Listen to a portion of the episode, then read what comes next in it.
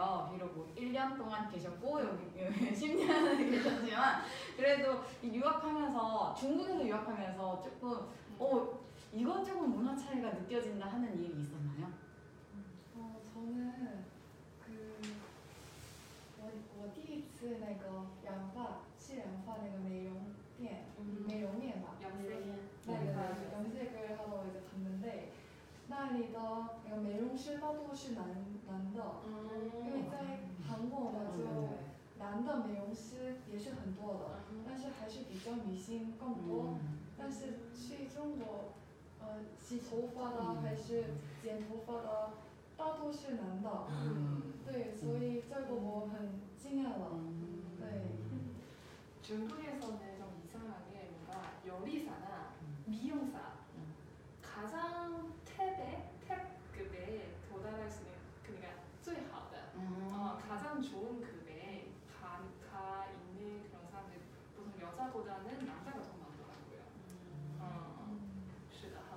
父母的话男男生的这个是是像是像这个说的这样。就是美容的就是还有现在做美妆的也很多都是男都是男生。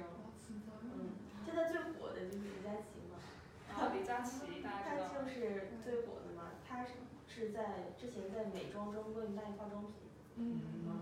所以就好像男生更了解女生吧就是他觉得因为女生大多数做什么发型可能都是，嗯、女为悦己者容嘛，喜欢就喜欢的男生啊、呃如果看到就会很开开心这样，所以可能男生觉得说这样的话更好看的话，他就会比较信任吧，投迷跟嗯 아 맞아요 남자가 남자를 안다고 아무렴 어떤 스타일이 남자에게 조금 더 좋아할 거. 좋아할까 이런 걸 잘 알고 있기 때문에 이런 에. 심리적인 요건이나 아니면 보이는 요건이 그렇기 때문에 아무래도 중국에서는 남성분들이 이런 섬세한 뭐 메이크업이라든지 헤어스타일 혹은 요리사 등등을 한다고 하고 있네요. 솔직히 저는 10년 동안 있으면서 곰곰이 생각을 해봤거든요. 왜냐면 이게 10년이 지나면 무뎌져요. 그냥 네, 그런 것 같다. 이러면 넘어가는데 이, 이 문제를 보고 느낀 점은 제가 맨 처음에 중국에 갔을 때가 겨울이었거든요. 근데 제가 유학했던 데가 동북이라고 거기를 갔는데 동북 지역 어 뭐, 그러니까南方은 잘 그러니까 남방은 모르겠는데 저는 동부이에서 있었기 때문에 동북은 이제 새해가 오면 춘리엔을 이렇게 음, 붙여놓고 그 다음에 따오 그러니까 부즈를 거꾸로 붙여놓는 것도 너무 신기했고 그 다음에 폭죽을 터트리는 게 정, 정말 신기했어요. 炮制就是那个爆竹，嗯放鞭炮。 放鞭炮. 그 이유도 악기를 물러가게 하고 그 다음에 좋은 이런 기운이 들어왔으면 좋겠다라는 그런 의미가 있다는 것도 너무 신기했고 그리고 그 모든 색깔이 다 빨간색이라는 게 저한테는 정말 큰 충격이고 너무 새로웠어요. 对，韩国人就知道中国人就是红色，红色，红色。中国红。 맞아요. 그래서 뭐 간판이라던가 가보면은 빨간색 배경에 노란색 글씨 아니면은 뭐 어, 맞아. 다 그렇게 뭔가 색깔이 많지는 않은데 뭔가 통일성이 되어 있는. 그래서 뭔가 오 뭔가 중국인들에게 빨간색은 그런 색깔만의 의미가 아니라 조금 더 깊은 의미를 가지고 있는 것 같은 그런 색깔이 아닐까라고 생각을 했습니다. 그러면 어, 태문진 씨는 어떤 문화 차이를 느낀 적이 있었나요? 어, 사실은 제가 처음에 왔을 때 되게 큰 제가 저도 그때는 어, 어려서 어, 처음에 어, 외국에 가, 가기 때문에 제가 어, 큰 문화 차이가 있는 줄 알았는데 근데 상상보다는 그렇게 크지 않은 것 같아요. 음. 하지만 어, 오랫동안 있으면 되게 많이 더 많이 녹여진 것 같아요. 네. 어, 然后所以呢，我但是呢，就是呃，就한 가지는 어 제가 처음에 왔을 때는 한 가지만 되게 큰 어, 어, 습관되지 않은 것은 한국에서 김치 어, 그 밥을 먹을 때마다 다 김치 먹어야 돼서 제가 전에는 많이 김치는 먹어 먹어서 그래서 처음에는 정말 한 1년 동안 한국에 있을 때 어, 김치는 한, 한 먹이도 어, 한, 呃，就是一口都吃不下，就是就是一口都没有吃过，呃，因为觉得就是味道是不习惯的。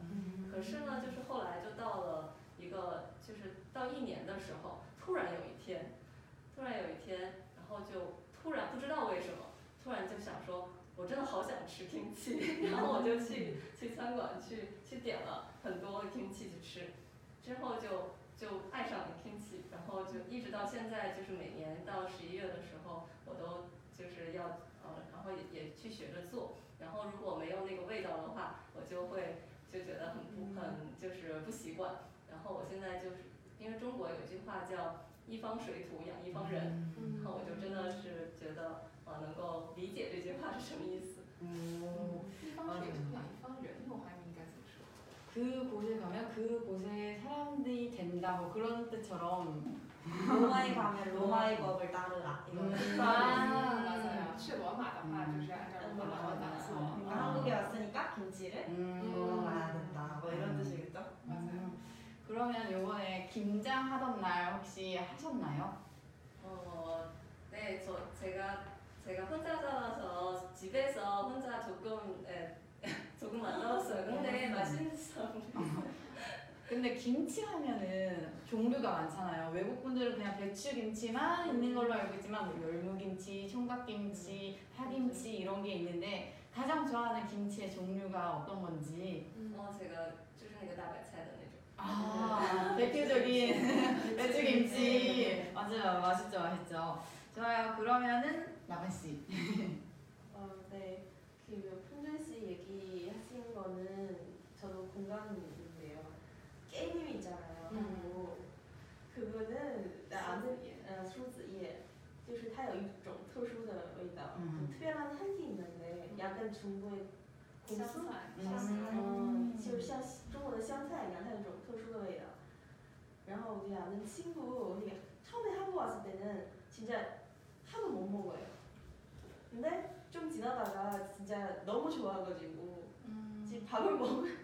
먹을 때는 꼭 그거 먹으려고 맞아요. 어, 그 정도의 중독성이 있다고. 그래서 그, 그쪽에는 좀 공감이 있는데 근데 여하 중에서 제일 문화 차이 처음에는 느끼는 거는 학교에 있을 때 학교 근처 아니 식당에서 밥 먹다가 갑자기 옆, 옆 테이블 사람이는 퍽 일어나서 뭐 목장을 벗어 막 인사하는 거예요. 무슨 선배 들은 거 같은데 근데 한국은 선배 그, 그런 거는 아, 개념은 너무 강한 거 같은데요. 근데 우리 좀 그런 거는 없는 것 같은데 嗨，那元， 어 嗨， 우리 同学。 우리 다 이런 그러고도 나이 차이는 또 우리도 뭐 몇 살 차이도 네 살, 다섯 살 차이 다 이렇게 친구로서 이렇게 음. 지내는 거예요. 근데 너무 충격받아서 나 밥 먹다가 갑자기 일어나가지고 나 막 정색하게 인사하는 거예요. 근데 그거는 약간 과나 학교마다 조금 다른 것 같아요. 그게 체육하는 그런 학과나 그런 조금 그런 게 심해가지고 막 그러는데 저희 과는 그런 거 없어서 저는 한 10살 정도 나이 많아도 그냥 반말하고 하거든요. 그래서 모든 한국 대학이나 뭐 모든 사람들이 그렇지만은 않다라는 걸 알려주고 싶었어요. 음. 뭐 어떤 학과예요? 진짜 우- 우리 공원하고도 그렇고 좀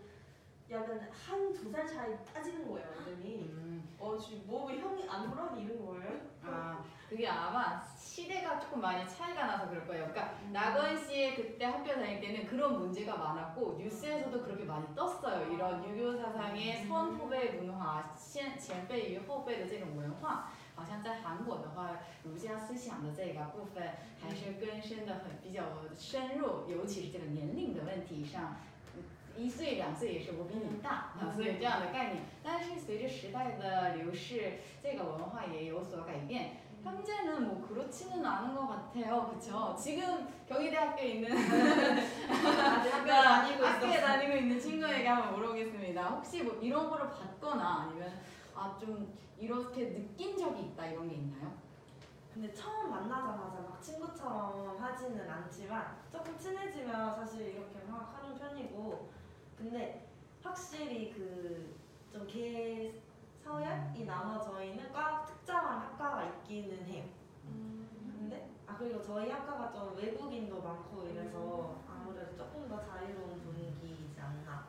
아 그러면 한국인한테는 이렇게 서로 정색하게 좀 정직하게 아, 좀 제대로 인사하는 게 그거를 성우들끼리 이렇게 인사하는 게 문제라고 생각해요.